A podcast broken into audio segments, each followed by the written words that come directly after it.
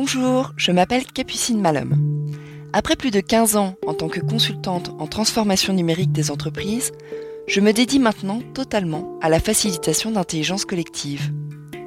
Avec le podcast Fluorine, je vous propose d'ouvrir vos chakras pour vous donner de nouvelles idées quant à votre gestion de projet, accompagnement de votre équipe, fonctionnement de votre entreprise, en écoutant le prisme de personnes qui travaillent hors de l'entreprise traditionnelle. Bonne écoute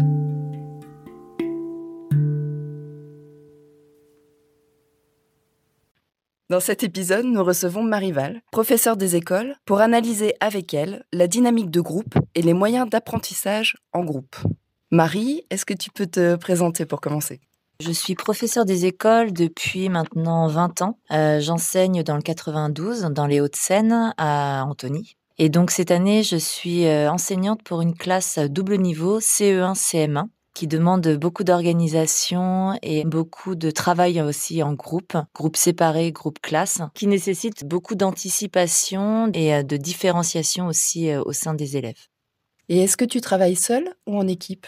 Alors, on travaille en équipe euh, dans le sens où, en fait, on a des réunions de cycle, c'est-à-dire qu'on va regrouper les enseignants qui ont le même niveau de classe. Donc, c'est intéressant parce qu'on peut échanger nos méthodes de travail, nos supports. On peut parler de projets également. Et puis, évidemment, il y a une partie où je travaille seule quand je suis dans ma classe. Euh, je suis face à mon groupe d'élèves où là, en vrai, ben, on est obligé de s'adapter euh, par rapport à chacun. Voilà. Et ça veut dire que du coup, tu travailles avec double équipe, avec une équipe de CE1 et une équipe de CM1 alors en effet, cette année, puisque j'ai une classe un peu atypique avec ce double niveau, je suis en effet euh, amenée à travailler aussi bien avec mes collègues de CE1 que mes collègues de CM1. Au-delà du travail par cycle, on a aussi les réunions d'équipe qui nous permettent d'avancer sur des projets communs liés à l'école et pas que seulement euh, en termes de niveau.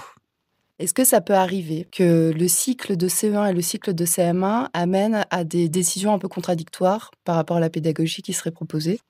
C'est vraiment deux cycles différents. Les questions d'apprentissage sont pas vraiment les mêmes parce que déjà c'est pas du tout les mêmes domaines, ce ne sont pas les mêmes disciplines. Par exemple, en CE1, on n'a pas d'histoire, on n'a pas de géographie, alors qu'en CM1 oui, les mathématiques, on n'aborde pas du tout les mêmes notions, ce sont les bases qu'on aborde en CE1, en CM1, c'est d'autres choses comme euh, les nombres décimaux, les fractions. Donc en vrai, on va pas avoir de conflit d'intérêts sur les deux niveaux puisque c'est vraiment différent.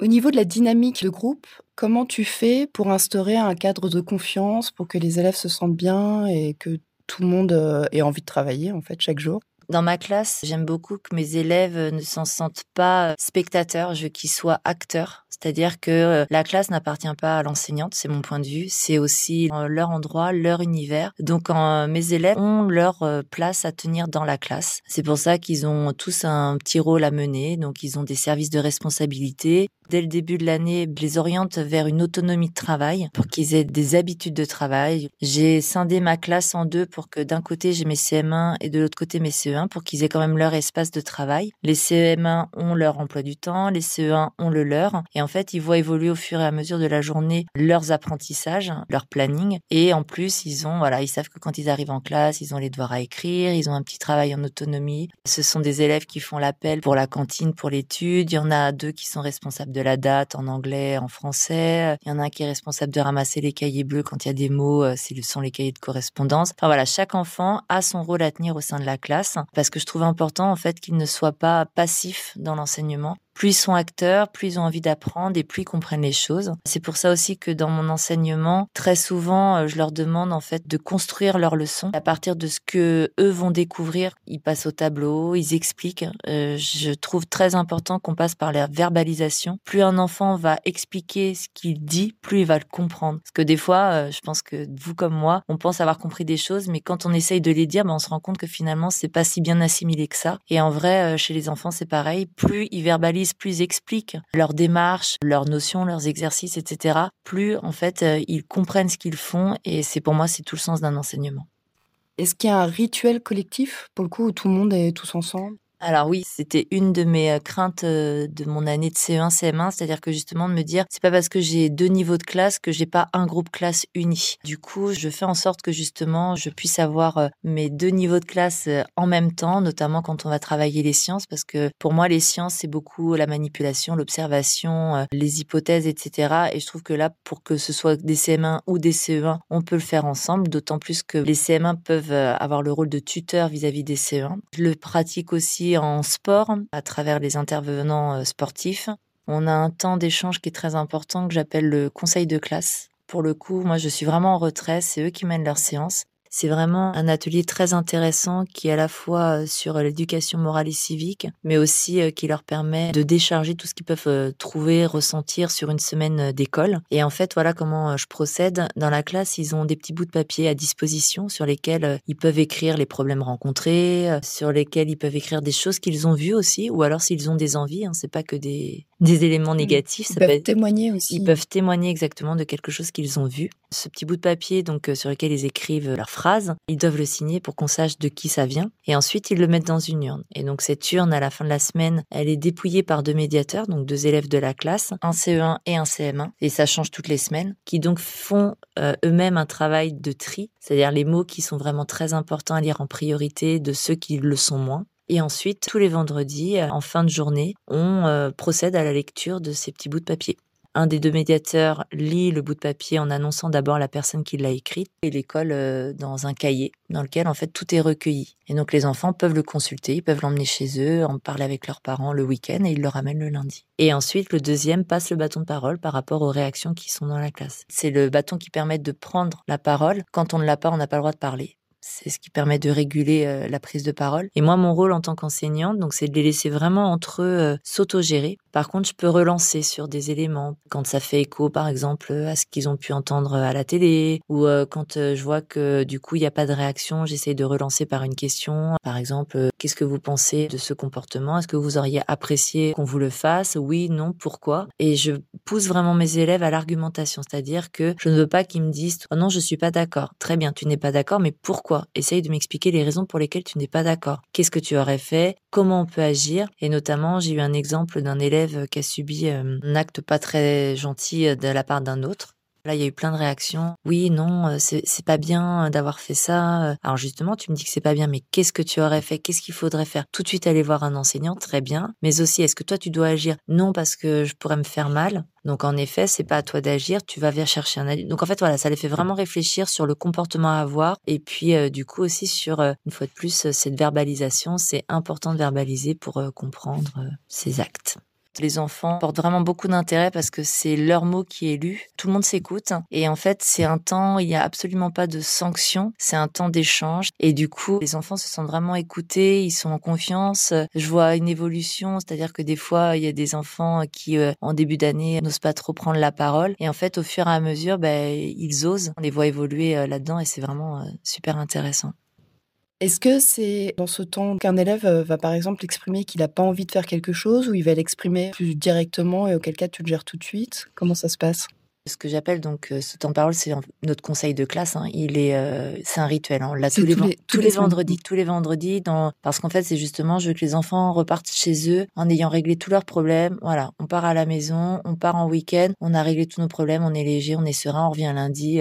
sur de bonnes bases. Et en fait, ces urnes existent quand j'explique à mes élèves, hein, évidemment, s'il y a une urgence, euh, non, on vient tout de suite voir un enseignant, euh, que ce soit un autre adulte de l'école ou moi, il n'y a aucun problème, vous venez tout de suite m'en parler. Mais si c'est un problème qui peut être réglé un peu plus tard ou qui demande à discuter dans le groupe classe, n'hésitez pas à le mettre euh, dans l'urne. Et en fait, ce qui est super, parce que ce conseil de classe, je pratique depuis euh, quelques années maintenant, ce qui est super, c'est qu'en fait, on voit évoluer le comportement des enfants. C'est-à-dire que des fois, ils mettent des mots dans l'urne et en fait, le problème, ils arrivent à le gérer dans la semaine. Donc du coup, je leur explique que quand un problème a été réglé, pas de souci, vous nous le dites. On dit, bah non, on a réglé le problème, donc on n'en parle pas. En plus, ils arrivent à s'auto-réguler aussi dans la mmh. semaine et à s'auto-gérer sur des conflits qu'ils peuvent rencontrer. Ou alors, euh, des fois, ils mettent des mots, ils disent, mais non, en fait, j'ai réfléchi, mais mais non, ça va. C'est finalement c'est pas si grave que ça. Ça les fait réfléchir sur ce qu'ils font. Ça les fait aussi réfléchir sur les mots qu'ils emploient parce que des fois ils utilisent des mots euh, qui sont pas justes. Donc euh, en en reparlant, on remet la définition euh, du mot et est-ce que tu es sûr que c'était bien frappé le terme que tu as voulu utiliser? Est-ce que tu es vraiment harcelé? Qu'est-ce que c'est que le harcèlement? Voilà, c'est des mots en plus qu'ils entendent au quotidien, qu'ils entendent à la maison, qu'ils entendent aux informations, qu'ils entendent aussi dans l'école. Et des fois voilà, ils vont l'employer mais le fait d'en parler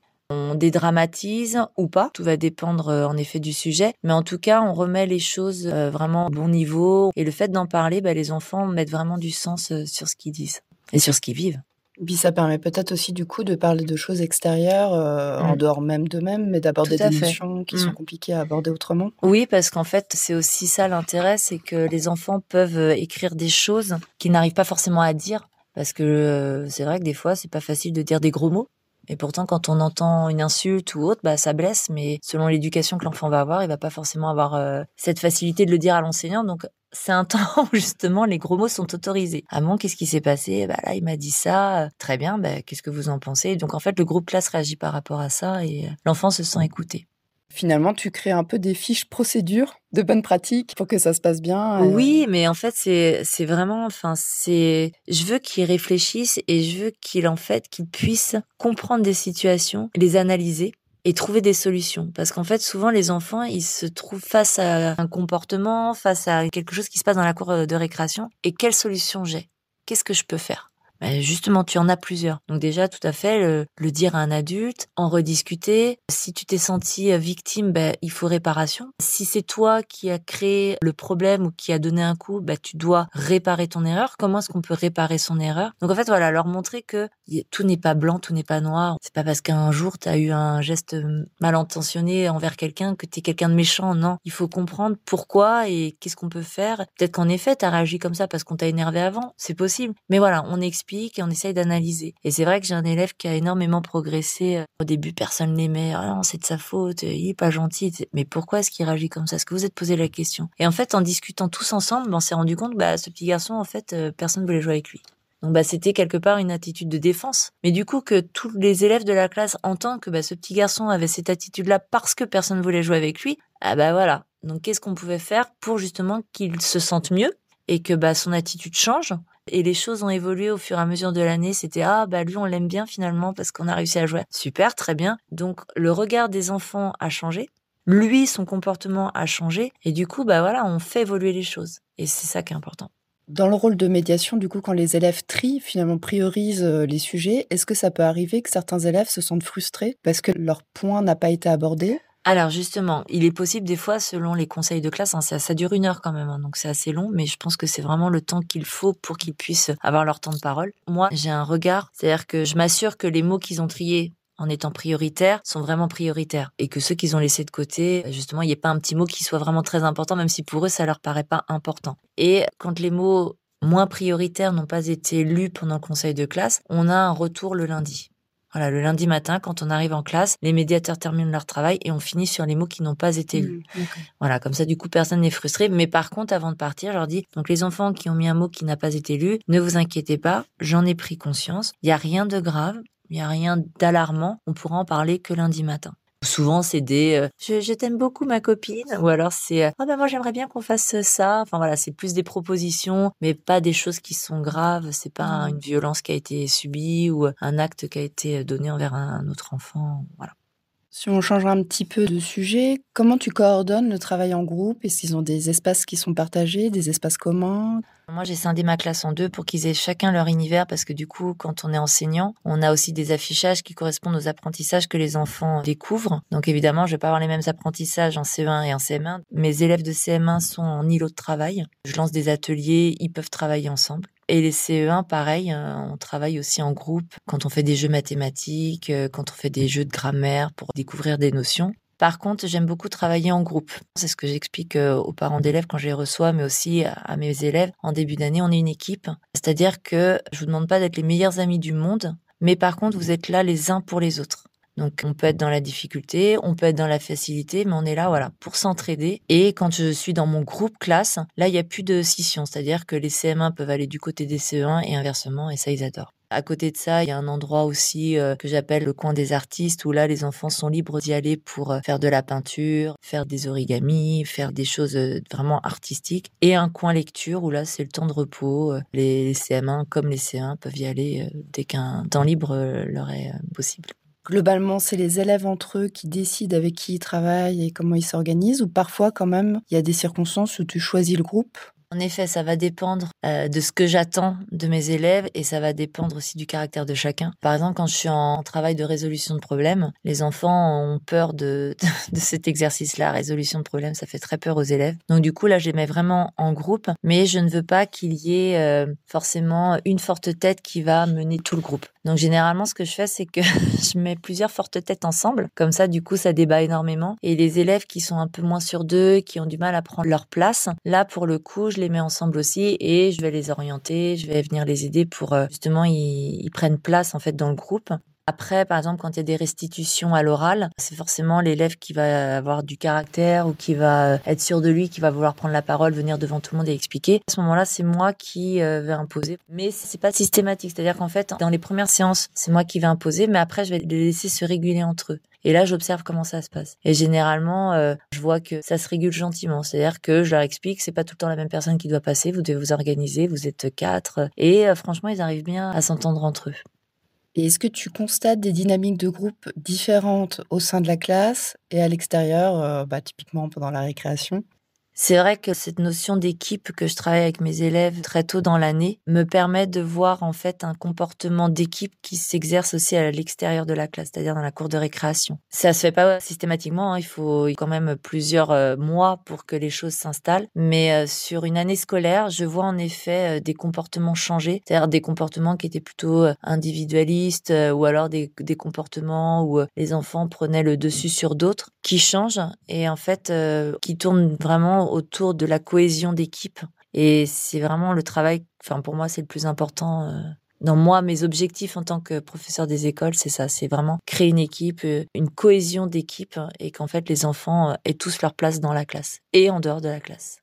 Du coup, ça perdure quand ils te quittent l'année d'après? Eh ben, c'est pas systématique, non. Parce qu'en fait, je pense qu'en vrai, euh, il faudrait que ce travail soit fait euh, peut-être aussi euh, dans les autres classes. Après, attention, je suis pas en train de critiquer le travail des, des autres collègues. Hein. C'est juste que voilà, on est tous différents et dans notre manière d'enseigner aussi. Et c'est propre à chacun hein, de mener sa classe comme il l'entend. Je pense que s'il y avait plus de travail sur la notion d'équipe, mais il y aura peut-être moins de problèmes dans les cours de récréation, il y aura peut-être moins de conflits parce que peut-être que les enfants seraient plus à l'écoute les uns des autres. Vous n'avez pas des temps d'échange collectif où bah, tu peux peut-être euh, démontrer que ah ça fonctionne et que ça serait peut-être intéressant plus collectivement? Qu'est-ce qui peut bloquer en fait? Qu'est-ce qui peut bloquer euh, Je pense qu'il y a plein de choses en fait qui peuvent bloquer. C'est alors notamment euh, bah, la question du temps. Clairement, c'est vrai qu'on on vit un métier où on va à 100 à l'heure. On a des journées euh, vraiment euh, très chargées. Je pense que les gens ne se rendent pas compte euh, de tout ce qu'un enseignant peut vivre au quotidien. On a déjà énormément de réunions qui nous sont imposées, hein, que ce soit par du coup notre hiérarchie, les réunions de collègues, on en a, mais elles sont pas dédiées justement à parler de ce genre de discussion en fait. C'est dommage. Après, est-ce que vraiment les collègues seraient à l'écoute je pense qu'on aurait moitié-moitié, c'est-à-dire qu'il y aurait des collègues qui seraient, euh, tout comme moi, hein, moi franchement, j'apprécierais de pouvoir aller observer comment une collègue euh, pratique, hein, parce qu'en fait, on a toujours besoin d'apprendre, rien n'est acquis. Même moi, si ça fait 20 ans que j'enseigne, j'ai encore à apprendre des autres, et je pense que justement, on a peut-être tendance à s'asseoir sur ce qu'on sait faire, mais de voir quelqu'un d'autre euh, exercer, ça peut amener d'autres éléments. Et il y aurait ceux qui, je pense, se dirait non mais c'est bon euh, j'ai pas besoin. Donc en vrai c'est difficile d'imposer ça. Ça demande un effort de changer. Ça déjà ça demande un effort de changer euh, c'est aussi des métiers où on a déjà énormément de choses à faire. Donc est-ce que les gens auraient envie vraiment de prendre un autre temps sur ce qu'ils ont euh, de libre pour se remettre en question et remettre en question sa pratique? Je sais pas. Trouver un temps commun pour tout le monde où on se dit on échange sur ce qui fonctionne bien dans notre classe pas si évident que ça On a parlé beaucoup là de l'apprentissage de la dynamique de groupe, comment vivre ensemble. Au niveau de l'apprentissage d'une discipline donnée, est-ce que tous les apprentissages se font en classe ou parfois tu fais des sorties scolaires peut-être pour illustrer, pour vivre les choses? Alors non, tout ne se fait pas en classe. Moi, je travaille essentiellement sur le sens, c'est-à-dire que je veux pas que les enfants apprennent bêtement euh, une notion euh, sous prétexte que ça doit être enseigné. Pour te donner un, un exemple. Dernièrement, on a travaillé sur euh, la notion de mesure. Donc, les enfants devaient faire des estimations sur, euh, par exemple, la taille de la maîtresse, euh, la taille d'un crayon, la hauteur d'une porte, la longueur de la cour de récréation. Donc, on a fait toutes nos estimations. Et ensuite, bah, nous sommes allés dans la cour de récréation pour vérifier justement cette longueur. On avait plusieurs outils de mesure. Quel était le plus pertinent? Est-ce que c'est le morceau de ficelle qui mesure 2 mètres? Est-ce que c'est la règle de la maîtresse? Ou bien est-ce que c'est le mètre rouleau? Enfin, on a pris conscience aussi bah, qu'un centimètre et un mètre, bah, c'est pas la même chose. Et notamment pour les CE1, c'était une nouvelle notion. Les CM1, on connaissait déjà. Donc là, en plus, on était vraiment en groupe classe. Euh, on avait un CM1 avec un CE1. Donc on a vérifié nos estimations. En effet, la taille de la maîtresse n'est pas la même que la hauteur de la porte. La longueur de la cour de récréation n'est pas la même que celle de la classe. Voilà, donc du coup, à travers la manipulation, les enfants mettent vraiment du sens sur ce qu'on veut leur enseigner. Et moi, j'essaye que ce soit eux, en fait, qui euh, sortent la notion l'apprentissage de ce qu'on vient de faire. Et généralement, ça fonctionne bien. Tout ne peut pas passer par la manipulation, euh, j'en ai bien conscience, mais il y a pas mal de notions qui peuvent être euh, pratiquées comme ça. Est-ce que ça vous arrive de faire des prototypes également? Et auquel cas, comment vous concevez finalement ce prototype et comment vous le testez? Par exemple, en sciences, euh, là, en début d'année, on a travaillé sur euh, le pluviomètre. Comment on a fait? J'ai présenté une vidéo aux enfants sur un site euh, de l'éducation nationale hein, qui montrait justement une petite fille en train de construire un objet. De là, j'ai demandé aux élèves, toujours par groupe, donc ils étaient par groupe mélangés CE1, CM1, de concevoir le cahier des charges de quel matériel on allait avoir besoin, quelles étaient les étapes qu'on allait devoir euh, réaliser euh, pour euh, construire cet objet. Et ensuite, ben, on a procédé à la construction de notre pluviomètre. Donc évidemment, on a validé le matériel, on a validé les étapes, on les a rédigées. Et ensuite, on a réalisé notre pluviomètre par groupe. On l'a mis en application. Donc, on a pu observer que du coup, justement, au mois de septembre, il n'y avait pas beaucoup de précipitations. Donc, les enfants ont compris qu'il y avait de l'évaporation. Et puis bah là, dernièrement, ils ont vu leur pluviomètre euh, augmenter. Voilà, ils mettent aussi euh, du sens sur ce qu'ils font. Et ce qui est intéressant, c'est que là, pareil, euh, ils sont par groupe. Tous les mardis, il y en a un qui doit aller voir l'évolution du pluviomètre. Mais ça doit pas tout le temps être le même. Parce que voilà, tout le monde a son rôle dans le groupe et c'est pas toujours le même élève qui doit aller relever la quantité d'eau de précipitation qui est tombée et l'inscrire dans le diagramme qu'on a, etc. Très bien. Avec un reporting en plus. Exactement. Est-ce que tu utilises d'autres méthodes d'apprentissage? Il me semble que tu utilises les cartes mentales, par exemple. Est-ce que tu peux nous en parler? Ça, c'est pareil, hein, c'est en discutant beaucoup avec mon autre collègue de CM1, on s'est rendu compte que beaucoup d'élèves mémorisaient mieux en passant par le dessin. En fait, on arrive en CM1, c'est une classe où on demande aux enfants de commencer à apprendre vraiment par cœur les leçons. À part les poésies qu'ils apprennent depuis qu'ils sont en CP, voire même en maternelle avec les comptines, le CM1, c'est vraiment une classe charnière où on leur demande d'apprendre. Et en vrai, euh, il y a certains enfants pour qui c'est compliqué d'apprendre une leçon. Et du coup, de passer par la schématisation, donc la carte mentale, ça facilite. Donc on s'est rendu compte que euh, vraiment, demander aux enfants qu'avez-vous retenu de votre leçon? Et de donc de mettre des couleurs, de mettre des flèches, des juste des mots clés, ça leur permet vraiment de bien mémoriser et en fait autour de ce mot clé, bah, de sortir toutes les idées qu'on a retenues. Et c'est valable pour la grammaire c'est valable pour la conjugaison, c'est valable euh, pour plein d'autres notions où en fait on se rend compte que le schéma, mais finalement, il vaut mieux un petit dessin qui simplifie les choses plutôt qu'un texte où on surligne. Alors pour certains élèves, ça fonctionne. Mais pour d'autres, c'est moins évident. Et du coup, passer par la carte mentale, c'était vraiment un plus euh, pour certains élèves. Est-ce que tu as d'autres outils comme ça qui peuvent favoriser l'apprentissage? Euh, La chanson. c'est vrai que les enfants mémorisent mieux aussi par le chant notamment les poésies. Hein. Les poésies, quand on les chante, les enfants les retiennent mieux. Le dessin, donc en dehors de la carte mentale, l'illustration a beaucoup de poids dans l'apprentissage. Pour les enfants, je leur explique que lorsqu'on leur demande d'illustrer leur poésie, c'est pas uniquement pour euh, faire un joli dessin, c'est aussi pour la mémoriser. Parce qu'en fait, une poésie, ça peut être illustré sous forme de rébus. Bah tiens, tel dessin, ça illustre la première strophe, etc. Ça aussi, ça les aide dans l'apprentissage. Nous, ce qu'on appelle les flashcards, Qu'est-ce que c'est? Alors en fait, bah, c'est tout simplement donc c'est pour revenir un peu à la carte mentale, hein, mais euh, c'est encore plus synthétique. Notamment, par exemple, si on travaille en orthographe pour les dictées, c'est vrai que j'aime bien qu'ils aient au tableau différents outils et dont ces flashcards où en fait ils ont par exemple la notion du A avec accent, du A sans accent. Donc bah il y a tout simplement les deux A qui sont proposés et en dessous l'élément qui leur permet de réfléchir sur quel A je dois appliquer. Est-ce que c'est celui du verbe avoir ou est-ce que c'est la préposition Voilà. Peut-être que le chant, enfin ça c'est une réflexion personnelle, mais peut-être que le chant, ça aide aussi à mémoriser parce qu'on l'ancre dans le corps. À vrai dire, je suis assez convaincue de ça par le dessin aussi. Le cerveau enregistre différemment parce qu'on pratique en fait, on utilise, on fait des mouvements.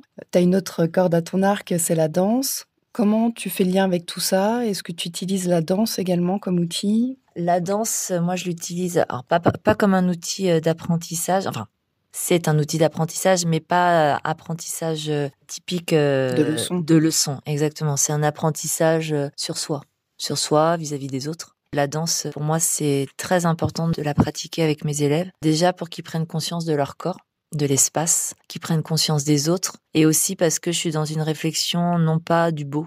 On n'est pas là pour faire quelque chose de beau, on est là pour se sentir bien. C'est pareil, au départ, les enfants sont un peu réticents quant à produire des gestes devant bah, d'autres élèves. Et en vrai, au fur et à mesure euh, des séances, on sent que bah, ils s'épanouissent parce qu'ils ont bien compris qu'en fait, on n'était pas là pour faire une performance. On était là pour euh, un ressenti, un bien-être. Et euh, généralement, déjà après mes séances de, danse, je sens mes élèves qui sont...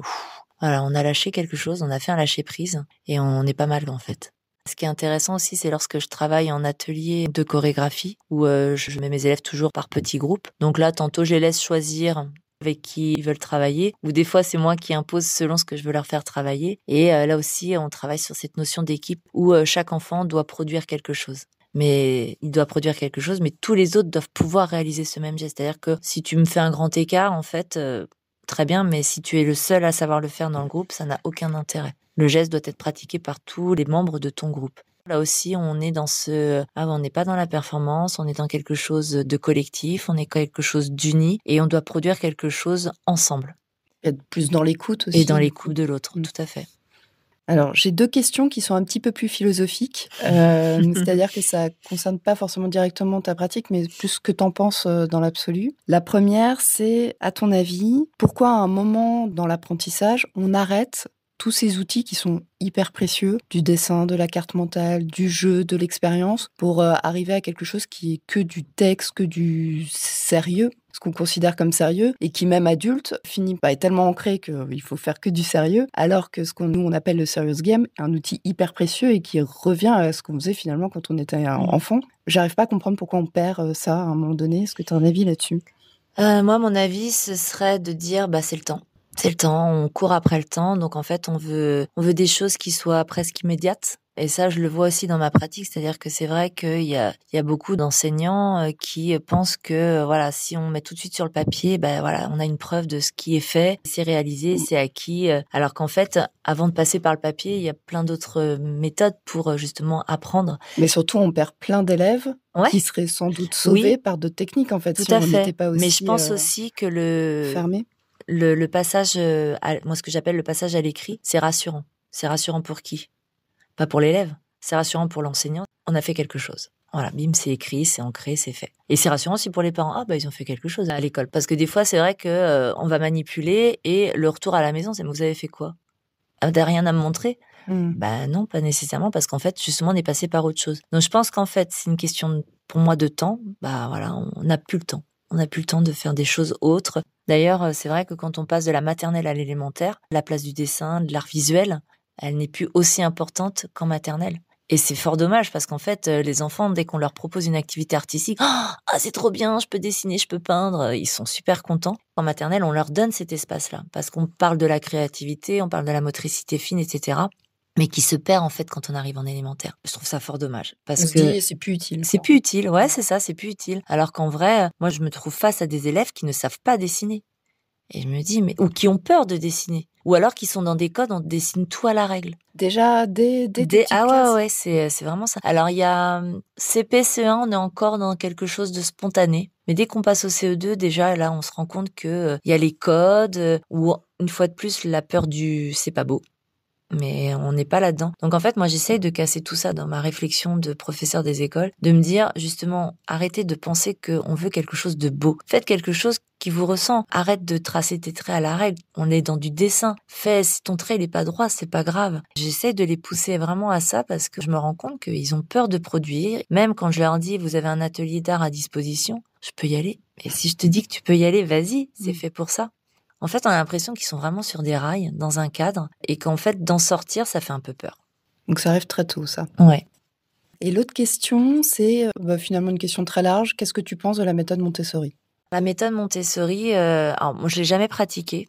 Je pense que c'est une méthode qui fonctionne si on est dans une école avec une équipe qui veut la pratiquer. Si elle est pratiquée que au sein d'une même classe, je pense que c'est compliqué parce qu'en fait, c'est une méthode qui se voit sur plusieurs années pour que ça puisse se mettre en place, pour que les enfants comprennent la démarche, etc. Donc pour moi, elle a de sens que si l'ensemble des collègues d'une même école la pratiquent. Mais elle est intéressante parce que c'est vrai que ça permet aux enfants d'évoluer à son propre rythme, de toucher à plusieurs ateliers sur à différents moments. Il faut que vraiment toute l'équipe adhère à cette méthode et en fait ça demande quand même un ajustement au sein de l'enseignement euh, organisationnel. Exactement. Ouais. Chez nous, le parallèle, ce sera un peu les méthodes agiles, ouais. qui sont très appréciées dans l'absolu, mais c'est pas simple et c'est difficile de comprendre que c'est pas si simple, que c'est pas juste. Euh, Exactement. oui. J'achète un livre et c'est bon. Non, tout à fait. Ça demande beaucoup d'aménagement. Un peu les questions de fin. Qu'est-ce qui t'inspire? Qui ou quoi t'inspire? Et voilà te permet d'innover en fait euh, dans ta pratique? Euh, Bah les enfants. Voilà, hein, je pense que un enseignement qui fonctionne bien, c'est quand le professeur se met à la place de l'enfant. C'est-à-dire que euh, si on veut enseigner en se disant moi j'ai le savoir-faire, moi je sais faire, on passe à côté de certaines choses. J'ai un exemple, hein, euh, moi-même étant petite, euh, les mathématiques c'était quelque chose qui me faisait peur. Et en fait, en me mettant à la place de l'enfant, en dédramatisant, en lui expliquant que non, faut, voilà, c'est pas si compliqué que ça, on fait mieux passer un savoir. On peut être excellent dans un domaine, mais si on se met pas à la place de l'enfant, c'est pas si évident de ça de transmettre euh, quelque chose. Donc euh, voilà, c'est vraiment la source d'inspiration. Oui, c'est les enfants, il y a qu'à les observer. Hein. D'ailleurs, beaucoup de fois en danse, euh, des mouvements que je vais créer avec eux, ça vient d'eux. Hein.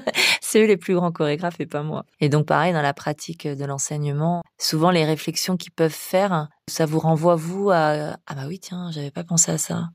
C'est vrai, il a raison. Et du coup, la remise en question est très importante aussi dans le métier. On a jamais... de l'humilité. Exactement, c'est-à-dire qu'on non, on n'a rien n'est acquis. Non, c'est pas vrai. Et on, justement, je pense que un bon enseignement, c'est un enseignant qui euh, qui sait se remettre en question et qui sait aussi euh, voir où bah, il a péché et, voir pourquoi un enfant est en difficulté, comment pouvoir l'aider. voilà. Est-ce qu'il y a d'autres choses que tu as envie d'ajouter? Que j'adore mon métier et que je pense que pour être professeur des écoles, faut vraiment être passionné parce que c'est pas si évident que ça. On vit des choses qui sont pas faciles. Euh, clairement, on n'a pas trop de soutien. Donc euh, ouais, il faut vraiment être passionné par ce qu'on fait et heureusement que je le suis parce que j'aime aller à l'école. Super, merci beaucoup Marie. Avec plaisir. À vous de jouer maintenant. Merci à tous d'avoir écouté cet épisode jusqu'au bout. J'espère que vous avez pu glaner quelques graines à faire germer dans vos esprits. À bientôt!